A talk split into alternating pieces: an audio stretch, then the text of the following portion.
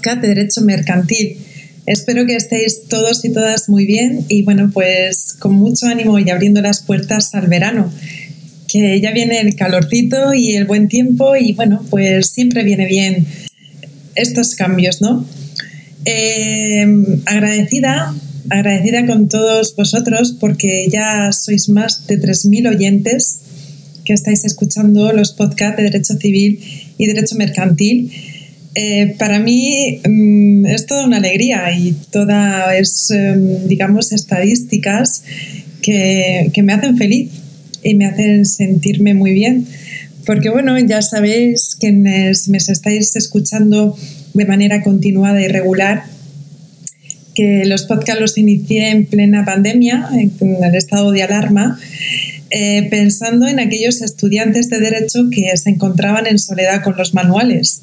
Y bueno, pues con el objetivo de echaros una mano, eh, hice estos podcasts, porque siempre viene bien escuchar, eh, repasar y que te expliquen los contenidos de derecho.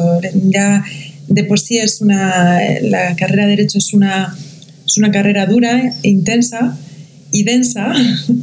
Y bueno, pues si te ves en soledad con los manuales de derecho, con algunos apuntes que te han dejado otros compañeros de otros años, pues puede resultar un tanto mm, complejo y también pues a veces eh, mm, confuso. Y bueno, eh, por eso mm, se me ocurrió esta maravillosa idea de hacer podcast sobre derecho civil y derecho mercantil que es en la materia que, mm, que estoy especializada y que sigo especializándome. Soy, como os he dicho muchas veces, quienes nos dedicamos al mundo jurídico, pues somos estudiantes eternos. No podemos, no podemos nunca eh, mm, colgar la toga, ¿no? como aquel que dice, tenemos que seguir siempre eh, estudiando y formándonos. Bueno, pues eh, una vez más, muchísimas gracias por escucharme. Muchísimas gracias también por apoyar este proyecto y espero que os esté siendo de gran utilidad. Sois muchos los oyentes que me escucháis, no solamente de España, sino de otras partes del mundo. Y bueno, pues eh, para mí es muy gratificante, de verdad. Eh, disculpad también que no publique tanto como me gustaría, pero como sabéis, pues también soy abogada y bueno, pues llevo un despacho y eso pues también requiere mucha responsabilidad y mucha entrega. Pero bueno, eh, no me olvido de vosotros y una vez más estoy aquí para hablaros de derecho civil y derecho mercantil. Hoy, hoy vamos a continuar con la segunda parte de los contratos de, mercantiles, centrándonos en el régimen jurídico de la compraventa mercantil. En este, en este tema, en esta lección, en esta segunda parte de lo que viene a ser la compraventa mercantil, nos vamos a centrar en cuáles son las cualidades o las características del contrato de compraventa mercantil y también cuáles son eh, los elementos y el contenido del contrato, centrándonos en las obligaciones del vendedor, por un lado, y en las obligaciones del comprador, por otro. Bueno, pues dicho esto, comenzamos con, eh, con lo que viene a ser esos eh, requisitos o esos elementos o cualidades, características esenciales de la compraventa mercantil. Veréis, el Código de Comercio establece peculiaridades en el ámbito de la compraventa mercantil. Es una obviedad que no requiere explicación.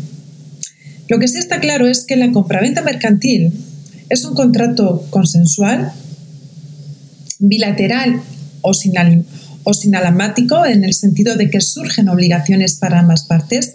Por ejemplo, el préstamo es un contrato unilateral porque solo surgen obligaciones para el prestatario. El préstamo es un contrato que requiere para su perfección el consentimiento de las partes y la entrega de la cosa por el prestamista objeto del contrato. Pues eh, en el caso de la compraventa es un contrato bilateral porque surgen obligaciones para el comprador y para el vendedor, como vamos a ver en esta lección. También, también es un contrato oneroso, en el sentido de que a través de sus prestaciones las partes pretenden procurarse recíprocamente un beneficio. Y igualmente podemos destacar que es un contrato conmutativo, es decir, las prestaciones son ciertas y determinadas desde el principio. Y por último, se ha de señalar que tiene una finalidad traslativa, traslativa de dominio, esto es, el contrato de compra-venta no transmite la propiedad.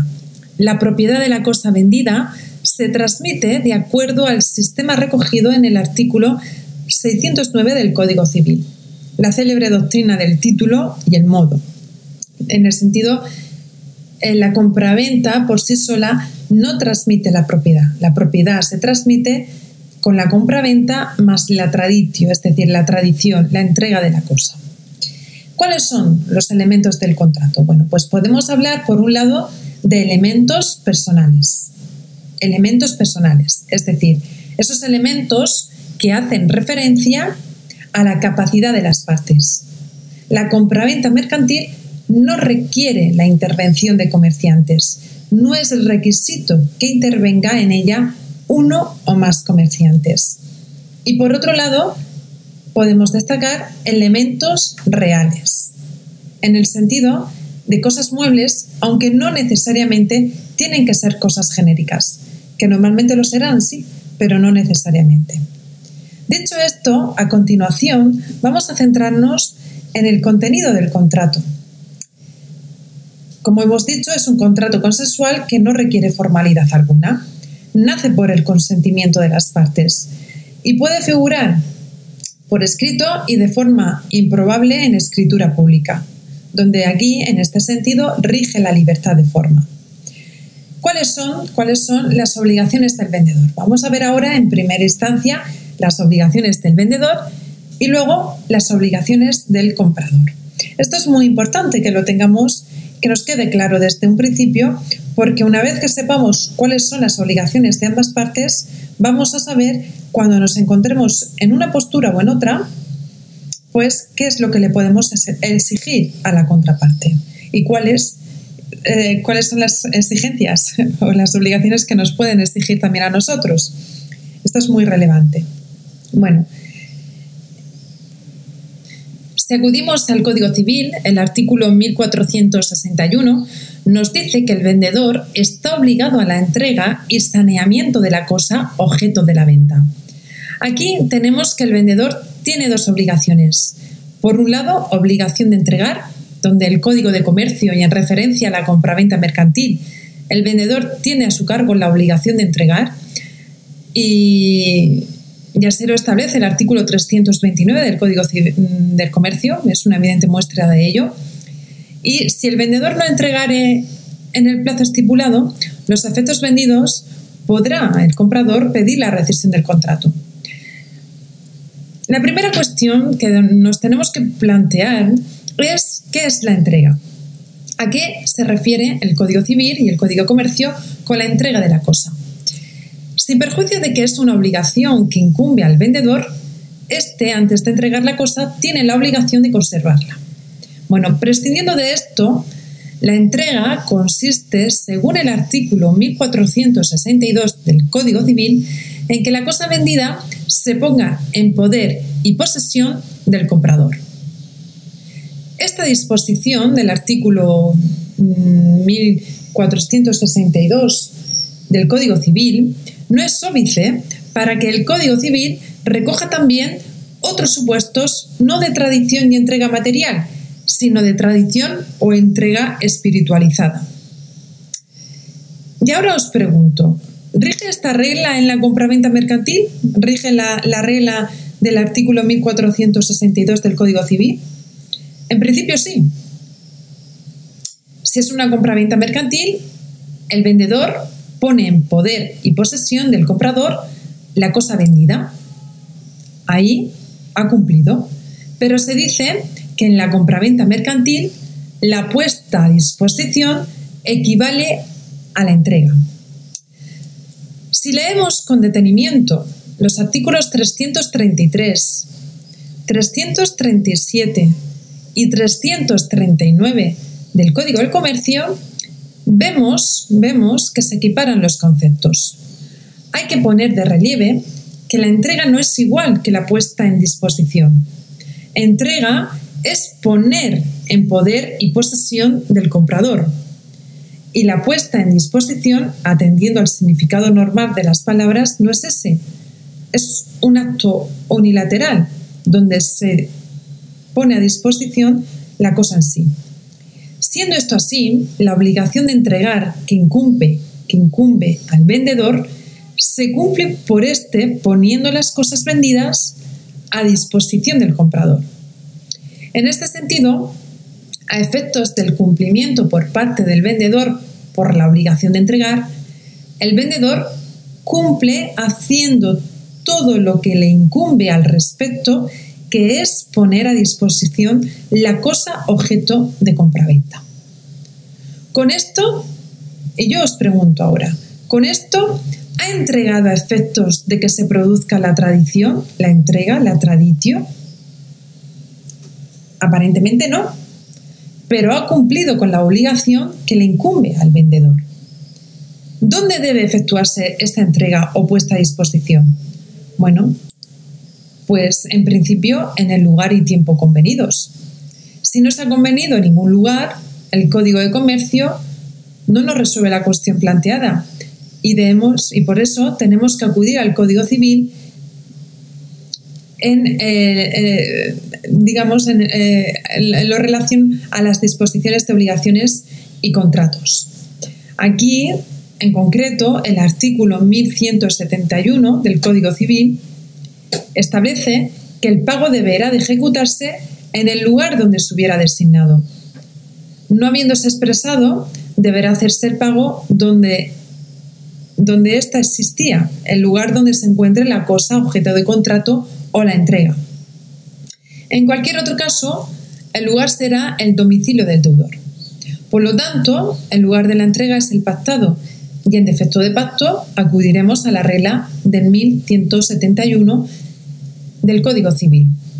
En el ámbito mercantil, en el ámbito mercantil son muy frecuentes las compraventas de plaza a plaza, donde el comprador y vendedor se encuentran en localidades diferentes. Por ello, cabe la cuestión de dónde debe efectuarse la entrega. Bueno, pues siguiendo las reglas que hemos indicado, en en primer lugar según lo pactado. Y en caso de que no exista pacto, tenemos el artículo 1171. Pero en estas compraventas de plaza a plaza, generalmente junto a la compraventa se hace un contrato de transporte para que las mercancías se desplacen hasta el comprador y aquí el contrato de transporte nos puede dar pistas del lugar de la entrega. El contrato de transporte lo celebra el cargador, y el transportista o porteador y del contrato del transporte surge para el porteador la obligación de ayer, digamos, la obligación de llegar a hacer la cosa y el cargador tiene que retribuir al transportista. Por eso podemos encontrarnos con dos modalidades. Por un lado, aporte pagado, donde el portador abona el precio del mismo, y por otro lado, aporte debido, donde el transportista cobrará el porte cuando la mercancía llegue a su destino y las cobrará del destinatario. Algunas de estas cláusulas, algunas de estas cláusulas tienen incidencia directa en la compraventa mercantil. El vendedor cumplirá con esta obligación de despedir contratando un transporte. Si lo ha contratado a porte debido, ello indica que las mercancías van a viajar a riesgo del comprador, el cual es el que abona el transporte y por lo tanto la entrega de las cosas vendidas y la obligación de entregar se ha producido en el domicilio del vendedor o la entrega por el vendedor de las mercancías al transportista. Si por el contrato del transporte se concierta aporte pagado, los riesgos del transporte lo soporta el vendedor y la entrega va a tener lugar en el domicilio del comprador. Esto, esto no aparece recogido en ningún precepto. Es una doctrina consagrada en la práctica y por la jurisprudencia. Por lo tanto, a la hora de plantearnos el lugar de la entrega de las mercancías, de las mercancías debidas de plaza a plaza, el transporte nos indica dónde deberá efectuarse las entregas de las mercancías. Y por eso es muy importante especificar si es aporte pagado o aporte debido. Y ahora, cabe ahora os voy a preguntar, ¿cuándo, ¿cuándo debe efectuarse la entrega? El plazo estipulado lo establece el artículo 329 del Código de Comercio, que viene a establecer que si habiéndose pactado un plazo estipulado, este plazo no es respetado, pueden darse dos casos. Que exista retraso en el derecho a obligaciones del Código Civil, la tardanza o el, retraso no es igual a mora. La mora es retraso culpable en el planteamiento del Código Civil y la cuestión que trata el artículo 329 del Código de Comercio le aplica las reglas del incumplimiento, de la mora. Al caso de la tardanza parece que le aplica los requisitos de la mora que son la rescisión y el incumplimiento. También, además del retraso, puede suceder que no se efectúe la entrega. Si no, se si no se hubiera establecido plazo, tendríamos que acudir al artículo 337 del Código de Comercio, donde la cosa deberá entregarse en el plazo de 24 horas. Es un planteamiento riguroso. El retraso culpable o no permite al comprador ejercitar las acciones de incumplimiento o resolución del contrato y si no se ha fijado plazo, se tiene que entregar la cosa en 24 horas. En, en caso de no ser así, estaríamos ante un incumplimiento. Se puede, dar, se puede dar la situación de que el plazo tenga un carácter esencial. Por ejemplo, pensemos en un traje de novia que tiene que estar para el día del enlace. Hay un incumplimiento esencial si no está para ese día. ¿No? la, inobservancia del plazo implica un incumplimiento del contrato. No obstante, siendo esto así, en el ámbito de la compraventa mercantil y de acuerdo a las disposiciones del Código de Comercio, el plazo y su observancia es tratado con un gran rigor. La tardanza, la tardanza permite al comprador ejercitar la acción de incumplimiento del contrato o resolución del mismo. Y eso es muy importante que lo tengamos también en consideración. Bien, visto esto, mm, os pregunto, ¿qué debe entregarse? ¿Qué es lo que se ha de entregar? ¿Qué hemos de entregar? Pues evidentemente la cosa objeto del contrato.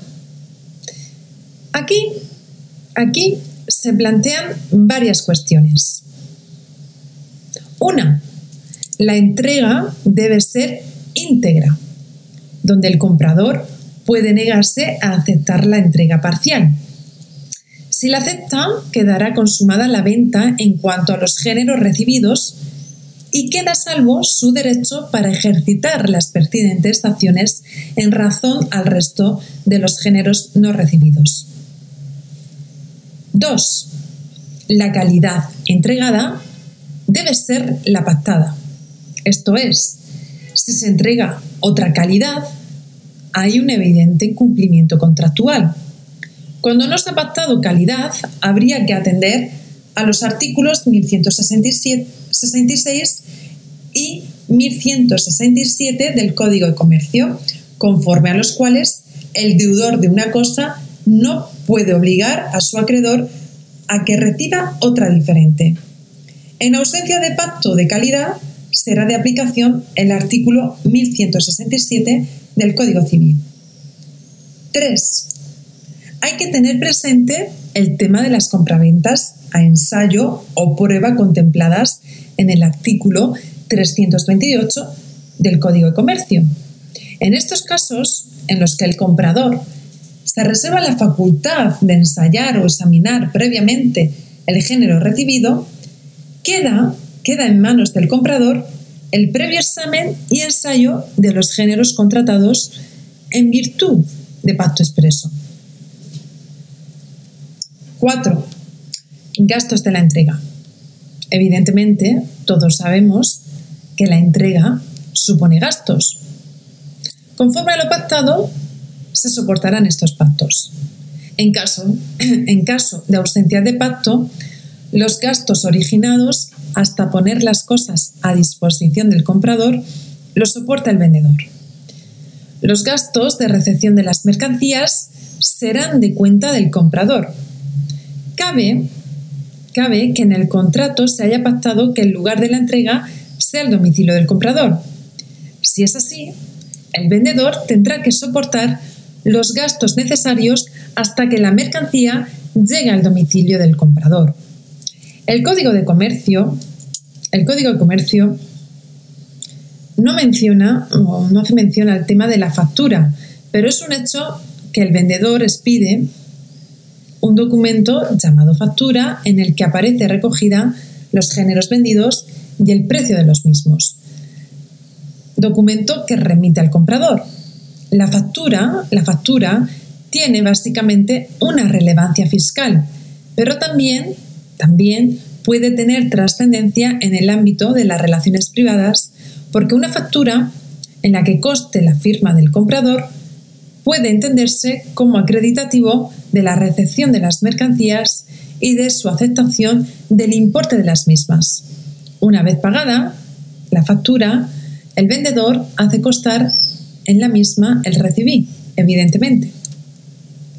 Bueno, dicho esto, vamos a ver a continuación cuáles son las consecuencias, las consecuencias del incumplimiento de la obligación de entregar. En caso de que, digamos, eh, mm, en caso de incumplimiento de la obligación de entregar, el comprador tiene las acciones de incumplimiento contractual. Si aplicamos, si aplicamos el artículo 1124 del Código Civil, aquí, según este artículo, puede instar las pertinentes acciones para exigir el cumplimiento del contrato o la resolución del mismo con la indemnización de los daños y perjuicios causados. Es lo que se produce en el caso de tardanza o retraso en las obligaciones de entregar y la que procede en caso de incumplimiento total. Por otro lado, está la cuestión del saneamiento de la cosa objeto de la venta. El artículo 1461 del Código Civil es, eh, digamos, el que establece o regula el saneamiento de la cosa objeto de la venta, donde el saneamiento, que puede ser bien el saneamiento por evicción o por vicios ocultos, en concreto, el artículo 1474 del Código Civil establece que el vendedor responderá al comprador de la posesión legal y pacífica de la cosa debida, evicción, y de los vicios o defectos que tuviere, vicios ocultos, ¿no? En la compraventa mercantil se hace presente esta obligación de saneamiento. En concreto, el artículo 345 del Código de Comercio lo viene a regular. Aquí, aquí el legislador parece, parece que diferencia entre evicción y saneamiento limitado, eh, que es el saneamiento a los vicios ocultos. Así pues, por un lado, en relación al saneamiento por evicción, el vendedor, en esta situación, el vendedor responde frente al comprador por la posesión legal y pacífica de la cosa debida donde tendrá lugar la evicción cuando se prive al comprador por sentencia firme de todo o parte de la cosa comprada. Este saneamiento por evicción juega en el ámbito de la compra-venta mercantil y así lo señala el artículo 345 del Código Civil, ay, perdón, del Código de Comercio. Era, era habitual señalar que en la compraventa mercantil el saneamiento por evicción tenía escasa trascendencia, existían preceptos que establecían la, reivindicabilidad de las cosas vendidas y la evicción no tenía prácticamente espacio. El artículo 85 del Código de, Comercio, si lo leemos, veremos cómo recoge la reivindicabilidad de las cosas vendidas en tiendas o establecimientos abiertos al público. En este tipo de ventas, en este tipo de ventas se produce la denominada eh, reivindicabilidad donde sin embargo hay que tener en cuenta un dato, y es que las ventas al consumo no son mercantiles, sino que son civiles. Por lo tanto, la edición puede tener su claro ámbito en el marco de las compraventas mercantiles. mercantiles. Y luego estaría el saneamiento por vicios, donde el Código Civil, cuando habla de este tipo de saneamiento, se refiere al saneamiento por vicios ocultos.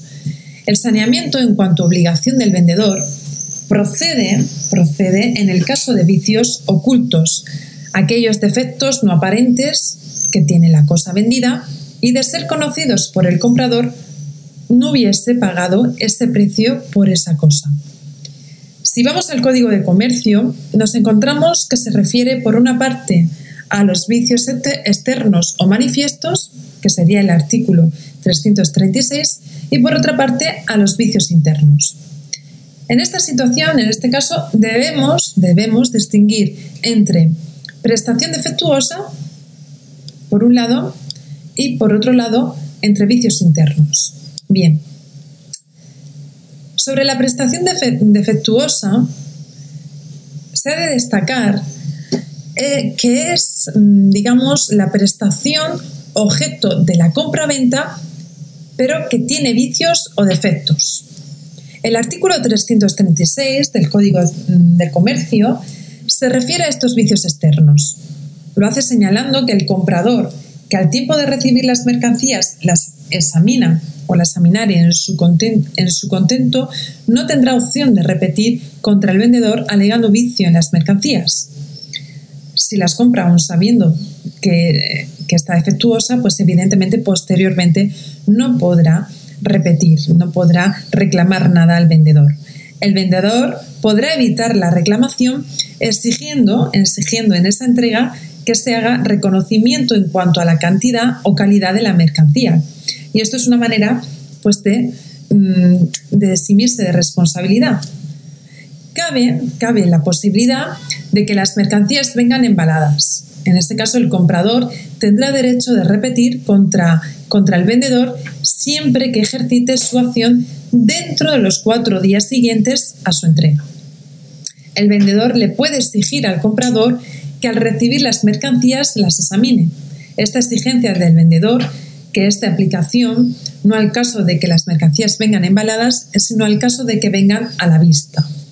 Por lo tanto, por lo tanto, el comprador examinará las mercancías para constatar que no presentan vicios o defectos de cantidad o calidad. Las acciones que tiene el comprador son las que recoge el precepto, el, apartado tercero del artículo 336 del Código de Comercio, donde el comprador podrá optar por la rescisión del contrato o por su cumplimiento con la indemnización de los daños y perjuicios que se le hubiesen causado. Estas acciones, para poderlas ejercitar, tiene que haber formulado la reclamación, denuncia o queja previa y tendrá un plazo para el ejercicio de la acción propio de las acciones de incumplimiento. En el artículo 336 del Código de Comercio, el legislador habla de vicios o defectos externos de cantidad o calidad, otorgando al comprador las acciones propias del incumplimiento contractual. Son, son las mismas que proceden en caso de incumplimiento total. No se contempla no se contempla un supuesto de saneamiento por vicios. Estamos ante un supuesto de incumplimiento total y por lo tanto se le otorgan al comprador las acciones propias del incumplimiento total. En la jurisprudencia no vamos a encontrar muchos supuestos de aplicación del artículo 333, ay, perdón, 336. Eh, por eso se plantea si estas denuncias o reclamaciones no se deben hacer a través de los trámites de jurisdicción voluntaria recogidos en la antigua ley de enjuiciamiento civil, sino mm, que hay notables asintonías, digamos, entre ambos textos legales y la jurisprudencia, cuando viene a aplicar el 336 del Código de Comercio, mm, podemos apreciar que no ha sido rigurosa en exigir que se acrediten mediante trámites judiciales los vicios externos, eh, no siendo así un tema genuino de saneamiento por vicios, sino que ante un cumplimiento defectuoso, el ordenamiento jurídico otorga al comprador que ha interpuesto la denuncia en tiempo oportuno las acciones propias del incumplimiento. No, no, no, es, no es más bien, es decir, lo que, lo que os quiero decir es que normalmente eh, todo este tipo de los saneamientos por vicios son reclamados a través, no a, no a través de la acción de saneamiento por vicios, sino por las acciones propias del incumplimiento contractual. ¿vale? Por eso no vamos a encontrar mucha jurisprudencia sobre el artículo 336 del Código de Comercio. Bueno, dicho esto, vamos a ver ahora el otro extremo, los vicios internos. Bueno, ¿a qué nos referimos? No el otro extremo, sino la otra diferenciación. Ya hemos hablado de eh, la prestación defectuosa, vamos a ver ahora lo que son los vicios internos, que son evidentemente distintos. El artículo 342 del Código de Comercio nos dice que el comprador que no haya hecho reclamación alguna dentro de los 30 días siguientes a su entrega, perderá, perderá el derecho de las acciones pertinentes por vicios internos. Dentro de este plazo de 30 días, el comprador tiene que formular la denuncia o reclamación y se abren los plazos señalados en el Código Civil. Los establecidos, los que establece en concreto el artículo 1490, que Mm, habla de seis meses para el ejercicio de las pertinentes acciones por vicios internos, que son eh, las acciones edilicias. ¿no? Este plazo de 30 días es un plazo de caducidad y constituye, constituye un requisito necesario para poder ejercitar las acciones edilicias eh, que son las que proceden frente a la existencia de, vicios internos. Si se ha efectuado la denuncia en los 30 días, el comprador tendrá para el ejercicio de las acciones edilicias un plazo de seis meses contados a partir de la entrega.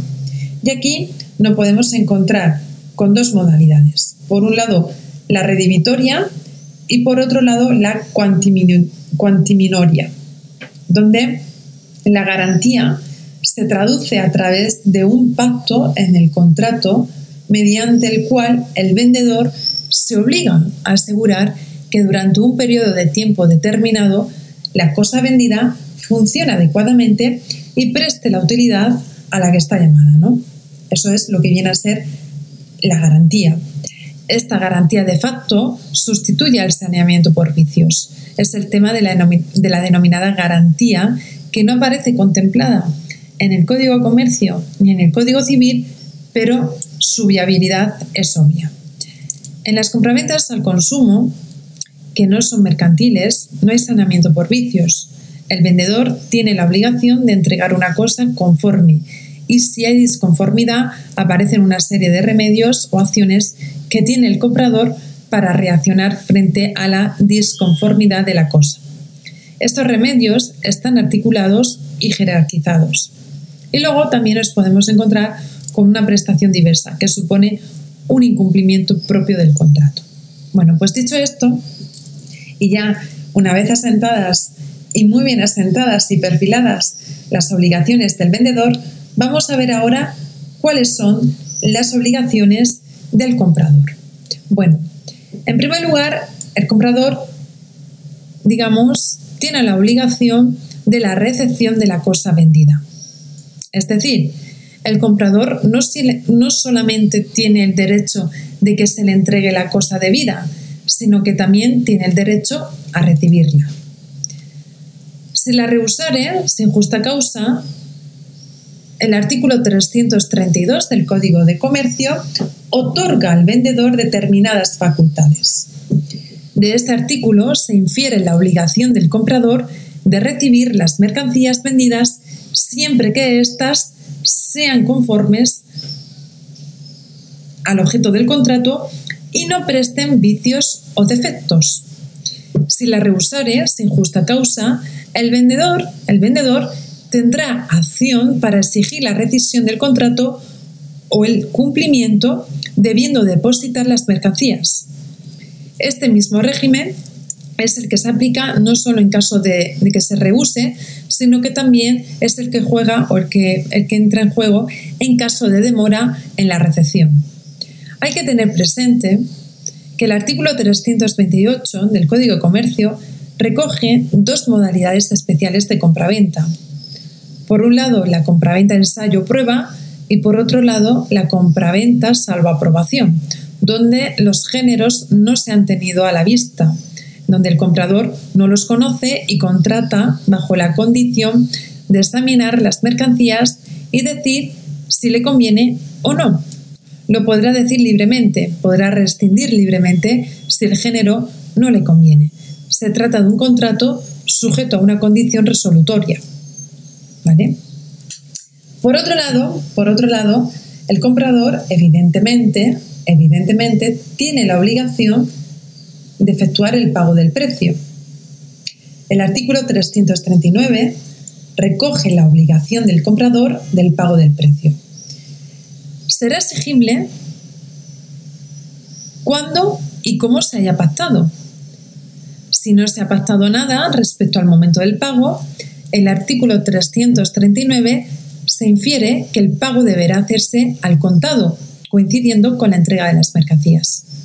Conecta el artículo 339 el pago del precio con la entrega. Si llega el comprador a retirar las mercancías y no se ha pactado nada en cuanto al precio y se niega a pagar al contado, hay un incumplimiento del comprador y el vendedor tiene la posibilidad de invocar el artículo 1124 del Código Civil. Junto a la regulación del Código Comercio, que no es muy extensa, hay, hay que tener en cuenta que el momento del pago del precio lo pueden pactar las partes. Esto es una realidad que ha dado lugar a problemas importantes, donde compradores de productos que tienen fuerza y poder de mercado imponen al vendedor plazos exorbitados para el pago, y eso es una costumbre cada vez más al uso. Ante esta situación, que originaba perjuicios a los vendedores en el año 2004, se promulgó la Ley de Lucha contra la Morosidad en las Operaciones Comerciales, que ha sido modificada por otra ley de 5 de julio de 2010. Porque es que era muy frecuente este tipo de abusividad. Entonces, con, estos, con estas leyes se imponen unos plazos máximos para el plazo, donde 60 días contados desde la entrega de los productos es donde se ha de efectuar. ¿no? Cabe pactar plazos inferiores, pero no superiores salvo que se utilicen instrumentos cambiarios, ¿no? como la letra, el cheque o el pagaré. Además, además eh, este texto legal, en el caso de demora en el pago, impone automáticamente el devengo de intereses a favor del acreedor. Unos intereses que se sitúan en el interés fijado por el Banco Central Europeo en, siete puntos. ¿no? Hay una problemática que se ha tratado de atajar a través de este texto legal que tendrá aplicación en la inmensa mayoría de las compraventas mercantiles y debemos tener muy en consideración. El Código de Comercio, en el artículo 341, viene a señalar que la demora en el pago se sanciona imponiendo al comprador el pago del interés legal. La mera demora, el mero retraso, sea culpable o no, genera el devengo del interés legal. El Código de Comercio otorga un derecho, un derecho de garantía al vendedor en relación con el pago del precio. No tiene clara naturaleza jurídica, donde se le otorga un privilegio al vendedor al hacer efectivo sobre el valor de los géneros vendidos que se encuentran todavía en poder del vendedor para satisfacer su derecho de crédito. Para ello, es preciso que los géneros vendidos se encuentren, evidentemente, en poder del vendedor. Bueno, pues dicho esto, dicho esto, eh, vamos a ver ahora, un poquito así, eh, en resumidas cuentas, eh, el riesgo en la compraventa mercantil y, por último, el incumplimiento de las obligaciones de las partes. Bueno, en resumidas cuentas, sobre el riesgo en la compraventa mercantil, hemos de decir que se trata de resolver la siguiente cuestión. Cuando celebrado un contrato de compraventa, antes de la ejecución de su cumplimiento, la cosa vendida parece o se menoscaba sin culpa de nadie. Nuestro criterio legislativo suelen ser dos. Sistema germano, la cosa perece para el dueño de la cosa, o sistema romano, romano, donde la cosa perece para el comprador. El Código Civil, en el artículo 1152, acoge el sistema romano, donde el Código de Comercio da respuesta a este tema y lo hace de una forma no totalmente nítida, porque son dos preceptos los que suscitan polémica. El artículo, en concreto el artículo 331 y el artículo 333, donde El artículo 331 establece que la pérdida o deterioro de los efectos sin culpa del vendedor antes de su entrega darán derecho al comprador para rescindir el contrato. Va a sufrir la pérdida el vendedor. El momento determinante del paso del riesgo es la entrega. Y aquí el artículo 333 nos dice que los daños y menoscabos perfecto eh, el contrato, una vez perfeccionado el contrato y teniendo el vendedor los efectos a disposición del comprador en el lugar y tiempo convenidos, serán de cuenta del comprador, excepto, excepto en los casos de dolo o negligencia del vendedor. En este caso no se habla de entrega, sino, sino más bien de puesta a disposición. La doctrina española, que es lo que también nos interesa saber, mayoritariamente considera que dado que el vendedor cumple con su obligación de entregar poniendo a disposición del comprador los efectos vendidos, el paso del riesgo del vendedor al comprador tendrá, tendrá que ver con la entrega o puesta a disposición. Esta regla del paso del tiempo es de aplicación en el caso de venta de cosas determinadas. Si fueran cosas genéricas, habría que tener en cuenta lo dispuesto en el artículo 334 del Código de Comercio que contiene una regla particular. Surge un problema con las cosas genéricas, porque el género nunca, nunca perece. Por esta razón, es por la que el artículo 334 indica que mientras no estén determinadas las cosas objeto de contrato, en la compra-venta de cosas genéricas no habrá paso del riesgo. Aquí, aquí pueden aparecer problemas de prueba. El artículo 334 también contempla la misma regla para el caso de determinadas modalidades de compra-venta. Mientras no se haya producido el examen las cosas sí perecen, perecerán evidentemente para el vendedor. Bueno, y ya por último, para mm, cerrar la lección, que se está haciendo un poquito, lo sé, extensa, pero bueno, es por no dejar, eh, digamos, cosas o asuntos eh, en el aire de gran relevancia que tenemos que saber. Por último, por último, muy resumidamente, os voy a hablar sobre el incumplimiento de las obligaciones de las partes. ¿Qué es lo que sucede cuando incumple, hay un incumplimiento por parte del vendedor y que es eh, sobre todo esa, en esa obligación de entrega? Bien, pues si el plazo de entrega tenía la condición de término esencial y no se cumple, evidentemente hay, hay un incumplimiento total y absoluto que da lugar a la atribución al comprador de las acciones propias del incumplimiento. En casos de retraso, el artículo 339 del Código de Comercio habla de tardanza, ¿no? donde otorga al comprador las mismas facultades, la acción para solicitar el cumplimiento o la resolución del contrato con la debida indemnización de daños y perjuicios causados. Si opta por el cumplimiento, la indemnización será la que se, la que se extraiga del artículo 1106 y 1107 del Código de Comercio, perdón, del Código Civil. Pero si opta, si opta por la resolución, se plantea el tema de cuál será el alcance, el importe de la indemnización a nivel jurisprudencial y la doctrina se ha planteado el tema de la indemnización objetiva. En este caso, la indemnización vendrá determinada por la diferencia en el precio que tenía en el mercado las cosas en caso en que se incumplió y el precio que tengan en el momento en que se lleve a cabo la resolución. Es la denominada compraventa de reemplazo, que no se prevé en el Código de Comercio, pero que encontraba algún apoyo en la vieja regulación del transporte. En el tema de saneamiento, si son vicios internos, las acciones con, frecuencia son suplidas por la obligación de garantía que voluntariamente asume el vendedor. Por último, vamos a ver el incumplimiento del comprador. Este incumplimiento del comprador va a, va dimanar o va a proceder por la falta de pago si es al contado, donde autoriza al vendedor a no entregar las mercancías. Así lo establece el artículo 1124 del Código Civil. Además, además, el vendedor tiene sobre las mercancías, siempre y cuando se encuentren en su poder, un privilegio sobre las mismas, con independencia de ello, tendrá derecho también a la indemnización si opta por el cumplimiento del contrato o la resolución del mismo, que en este caso también tendrá derecho de ser satisfecho por daños y perjuicios.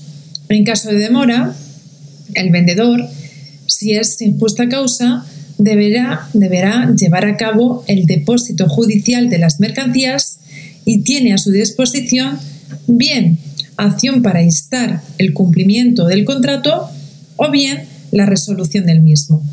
Bien, pues dicho esto, pues mm, también en relación al incumplimiento del comprador, os aconsejo que leáis el artículo 339 del Código de Comercio. Bueno, pues ahora sí, queda clausurado, queda terminado esta larguísima lección dividida en dos partes sobre el contrato de compraventa mercantil. Espero que os haya sido de gran utilidad ambos postcat, tanto la lección 17 como la lección 18, donde pues eh, las dos conjuntamente unifican, unifican lo que viene a ser los elementos esenciales y los, mm, las bases jurídicas principales del contrato de compraventa mercantil. Espero que os haya sido de gran utilidad y bueno, pues mm, una vez más, muchísimas gracias por escucharme y lo dicho, que estoy muy contenta y muy feliz con que así sea y que cada vez, cada vez seáis más oyentes y que sume y sume la cosa. Claro que sí. Bueno, pues muchísima fuerza y energía para el estudio y bueno, eh, os deseo lo mejor y que seáis muy felices y un fuerte abrazo con todo mi cariño y amor. Nos escuchamos muy, muy pronto, muy pronto. Os lo prometo. Hasta muy pronto.